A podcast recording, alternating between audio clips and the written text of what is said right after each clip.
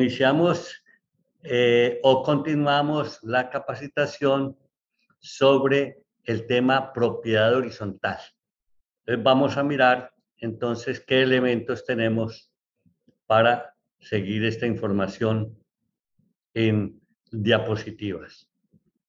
El contenido de esta capacitación sobre propiedad horizontal que ya iniciamos con tratando, dando respuesta a preguntas sobre generalidades, sobre la administración y el administrador, sobre el consejo de administración, sobre asamblea general ordinaria y extraordinaria, sobre actas de asamblea y consejo de administración, sobre cuotas de administración, sobre fondos de imprevistos, eh, el punto octavo, el contador público y la contabilidad, y hoy empezaremos a tratar el tema de la tributación en la propiedad horizontal. De manera que continuamos entonces sobre este tema de la tributación en la propiedad horizontal. Y vamos a responder entonces la primera pregunta. ¿Una copropiedad debe declarar renta? Entonces nos vamos en este momento al artículo 19, raya 5 del Estatuto Tributario que indica que las personas jurídicas originadas en la constitución de la propiedad horizontal que destinen algún o alguno de sus bienes, ojo, las personas jurídicas originadas en la constitución de la propiedad horizontal o áreas comunes para explotación comercial o industrial y generen algún tipo de renta serán contribuyentes del régimen ordinario del impuesto sobre la renta. Entonces, una copropiedad o una propiedad horizontal que destine alguno o alguno de sus bienes o áreas comunes para la explotación comercial o industrial y generen renta serán contribuyentes del impuesto de renta ordinario, del impuesto sobre la renta, régimen ordinario del impuesto sobre la renta y complementarios y del impuesto de industria y comercio. A su vez, establece que se encuentran exentas de esta obligación las copropiedades destinadas a uso residencial. Ahora, uno cómo sabe si en determinado momento una copropiedad es de uso comercial o industrial, esto lo dicen los propios estatutos. Y cuando dice que es de vivienda, es que está destinada a uso residencial. Dado esto, tenemos que las copropiedades de uso comercial o mixto se encuentran obligadas a declarar renta y las copropiedades de uso residencial no. Entonces, partamos de esta base que es muy interesante. Vamos a la pregunta segunda. ¿Cómo tributan las copropiedades? La ley 1819 del 2016 agregó al Estatuto Tributario el artículo 19, raya 5, para señalar que las propiedades horizontales que destinen alguno de sus bienes o áreas comunes a la explotación comercial o a la industria serán contribuyentes del régimen ordinario del impuesto de renta y del impuesto de industria y comercio exclusivamente sobre los ingresos derivados de la explotación. Conviene mencionar que la norma específica que las propiedades horizontales de uso residencial no son contribuyentes del impuesto de renta ni el de, que hay una norma específica que indica que las propiedades horizontales de uso residencial no son contribuyentes del impuesto de renta ni de industria y comercio, no son contribuyentes y por lo tanto estas no deberán tributar sobre los ingresos percibidos en la explotación de sus áreas comunes. Generalmente no se trata de explotación de áreas comunes, ellos reciben la cuota de administración que no es grabado en ningún caso. Pero si esas eh, de residenciales tienen algunos detalles eh, que les obligue tributar, solamente lo harán cuando sean unidades residenciales mixtas o industriales. Hay diferencias tributarias entre los diversos tipos de copropiedad. Las diferencias en la tributación más comunes en las copropiedades se da porque sean de vivienda o bien mixtas o comerciales o industriales.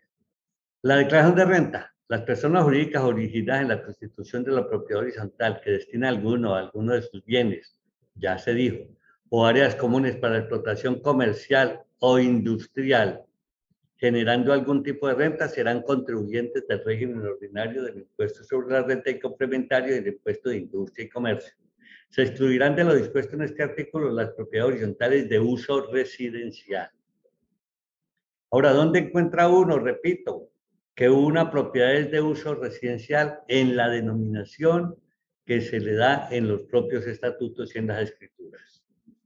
La renta presuntiva, por ser contribuyente al régimen ordinario del impuesto de renta, la propiedad horizontal debe calcular y declarar renta presuntiva según las normas generales de esta, pero respecto de su patrimonio líquido destinado para la explotación comercial, industrial o mixta. Sobre el impuesto a las ventas, el IVA, hay que tener certeza que la responsabilidad del IVA no surge de la naturaleza de la persona, sino de la actividad que la persona realiza.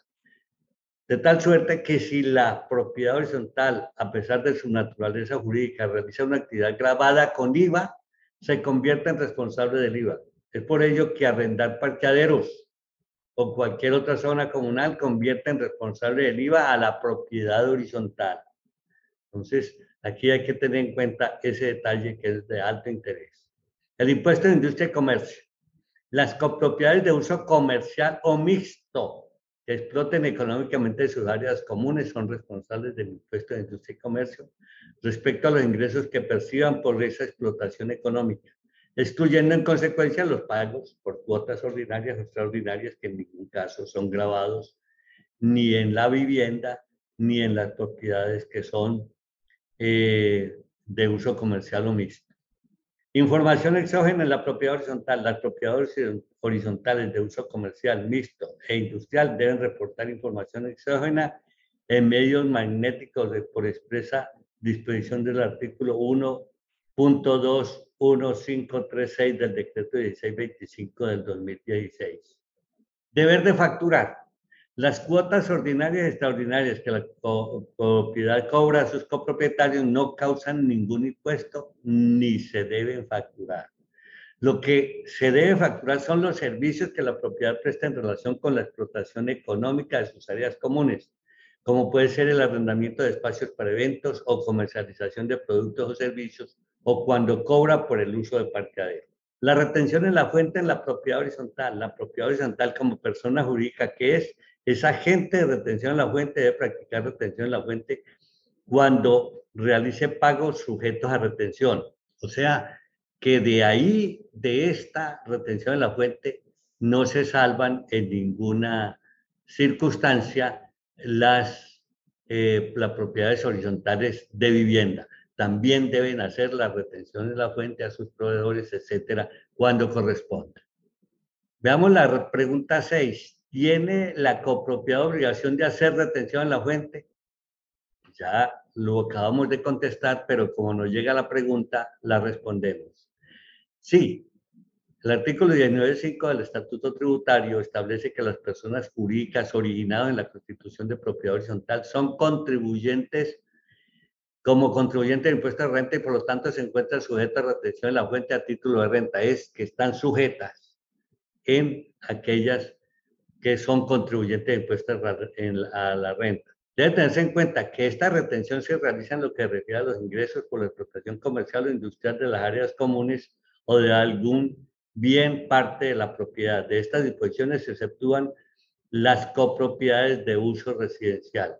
O sea que a las copropiedades de uso mixto o comercial o industrial les hacen retención en la fuente sobre las actividades que correspondan a comercio e industria. ¿En qué casos es obligatorio el IVA en una copropiedad? La DIAN, en el oficio 901192, determinó que si la propiedad horizontal desarrolla alguno de los hechos generadores, venta de bienes muebles e inmuebles, venta o cesión de derechos sobre activos intangibles, prestación de servicios, importación de bienes, establecido en el artículo 420 del Estatuto Tributario, será responsable del IVA entonces deberá cumplir con las obligaciones que se derivan de este régimen, como las de facturar, recaudar, declarar y transferir el impuesto a la DIAN. Entonces, en esto debe quedar claro que es la propiedad horizontal como ente jurídico. El copropietario, el propietario de un bien privado no tiene nada que ver con ninguno de estos elementos de los que estamos hablando. Estamos hablando de la propiedad horizontal, o sea, el ente jurídico conformado como propiedad horizontal de acuerdo con la ley 675 del 2001. Veamos la pregunta 8. La cuota de administración obliga a la facturación electrónica. La DIAN, en el concepto 901578-2020, señaló que uno de los aspectos regulados por medio del decreto 358 de 2020 y la resolución 42 de 2020, en los cuales se desarrollan los cambios en los sistemas de facturación introducidos por la ley 2010 del 2019, fue el que de los obligados a expedir facturas entre los que se encuentran los responsables del IVA y las personas entidades que prestan determinados servicios o realicen ventas de bienes indistintamente si son contribuyentes o no. Sobre el tema determinó lo siguiente, veamos qué fue lo que se determinó en ese concepto. Si la propiedad horizontal tiene la obligación de facturar, deberá expedir factura por las operaciones de venta de bienes o prestación de servicios, indistintamente de si se encuentran grabadas o no con IVA. Entonces, a esto nos referimos a las propiedades de uso mixto comercial o industrial. Deberán facturar, dice el concepto, electrónicamente, según lo dispuesto en el cronograma de implementación de la factura electrónica previsto en la resolución 42 de 2020. En relación con las cuotas de administración, el, el artículo 1.3.1.13.5 del decreto 1625-2016 las reconoce como un aporte de capital no sometido al IVA. Por lo tanto, estas cuotas no generan la obligación de facturar. Esto me parece muy interesante y, debe quedar en claro. No hay la obligación de facturar en estas circunstancias. ¿Qué pasa si no se registran los libros de contabilidad ante la DIAN? ¿A qué sanción da lugar? Aquí esta pregunta se incluyó porque en algo se mencionó la DIAN y posiblemente esta pregunta sería de otra parte. Sin embargo, entonces decimos que nosotros respondemos las preguntas en la medida que nos llegan. El artículo 654 del Estatuto Tributario señala cuáles son los hechos irregulares en la contabilidad, a saber, no llevar libros de contabilidad si hubiere obligación de llevar. Y estas entidades tienen obligación de llevarlo. No tener registrados los libros principales de contabilidad si hubiera obligación de registrarlo. Debe hacerlo. No exhibir la libra, los libros de contabilidad cuando las autoridades tributarias lo exigen. Deben exigir, exhibirse. Llevar doble contabilidad. Eso sería una irregularidad también de las graves. No llevar libros de contabilidad en forma que permitan verificar o determinar los factores necesarios para establecer las bases de liquidación de los impuestos o retenciones. Ahora, eh, con la utilización de software que eh, se ha multiplicado porque muchas veces se llevaba la contabilidad en Excel. Es decir, todavía yo creo que ya en este momento se están acabando los software. Eh, hay empresas que venden en forma o colocan en forma muy económica este software de manera que no hay que tener mala voluntad contra el software, sino adquirirlo y se da a precios muy económicos para cumplir con este artículo 654 en toda su dimensión. Cuando entre la fecha de las últimas operaciones registradas en los libros y el último día del mes anterior a aquel en el cual se solicita su extinción existan más de cuatro meses de atraso. Por su parte, el artículo 655 del estatuto establece, entonces la, en lo anterior lo estamos hablando como irregularidad. Y ahora vemos que por su parte el artículo 655 del estatuto tributario establece una multa del 0.5% del mayor valor entre el patrimonio líquido y los ingresos netos del año anterior al que se impone la sanción por irregularidades en la contabilidad. A su vez señala que esta sanción no puede exceder de 20.000 VTs y no podrá ser interpuesta por los libros de contabilidad en un mismo año calendario, ni más de una sanción respecto al mismo año grabable. De manera que estos hechos irregulares generalmente no son muy tenidos en cuenta por la DIAN. Es decir, debemos entender eso ellos no se van a desgastar siguiendo a uno contribuyente o a pequeñas copropiedades. Los controles ya son internos, ya eh, será responsabilidad del contador y del revisor fiscal el que no se cumplan estas eh, obligaciones o adicionalmente que no se tenga un software adecuado para mantener la información. De manera que esta sí es una recomendación que eh, consideramos que debe tenerse en cuenta, porque es obligatorio tener libros de contabilidad, es obligatorio tener contador público. El contador es contratado por el administrador porque así lo establece la ley 675 del 2001.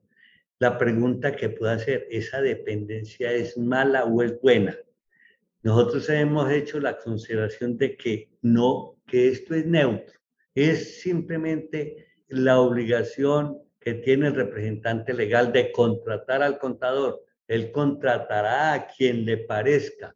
Obviamente, en la mayoría de los casos, pide autorización al Consejo de Administración o conversa o se pone de acuerdo con el Consejo de Administración para el contrato del contador. El problema que sí quiero comentar, ya que salimos de este tema, porque esta es la última respuesta sobre temas tributarios, es lo mal pago que es el contador, el revisor fiscal e inclusive el administrador en las copropiedades. Estoy hablando de las copropiedades pequeñas, medianas. Es posible las grandes, las de uso mixto o comercial o industrial tienen una configuración distinta, una visión más grande eh, del sector privado y de la importancia que tienen estos tres, estas tres personas. Pero en general en las copropiedades medianas y pequeñas, eh, al contador se le paga muy mal, honorarios de 200, 300, 400 mil pesos mensuales con un esfuerzo grande con responsabilidades eh, de, frente a la DIAN, frente a todos los organismos del Estado, eh, de responder y frente a los mismos copropietarios. De manera que esto yo creo que tendrá que mejorarse y esperemos que con ocasión de eh, la aprobación posible del proyecto de ley 301, que ya es, pasó segundo debate en la Cámara de Representantes, eh, con este ordenamiento que habrá sobre los administradores y el establecimiento de un registro de los administradores en las cámaras de comercio, se cree una dimensión distinta de la importancia de esos cargos que, repito, el administrador, el contador, revisor fiscal. Tengamos en cuenta que cuando a usted le pagan por honorarios, usted no tiene derecho a ninguna prestación social. O sea, que el recurso o los dineros que usted recibió son simplemente aquellos que facturan los 200 mil pesos y no tiene derecho. Entonces, tiene mucho más derecho en todo momento una persona como un trabajador como una empleada doméstica a la cual se le paga el salario mínimo, los 907 mil, más las prestaciones sociales que equivalen su total casi a 1.500.000 pesos. Manera que yo dejo esta consideración en, esta información, la van a ver copropietarios, lo van a ver administradores, lo van a ver contadores, lo van a ver eh, economistas y entenderán que este aspecto debe mejorarse. Muchas gracias.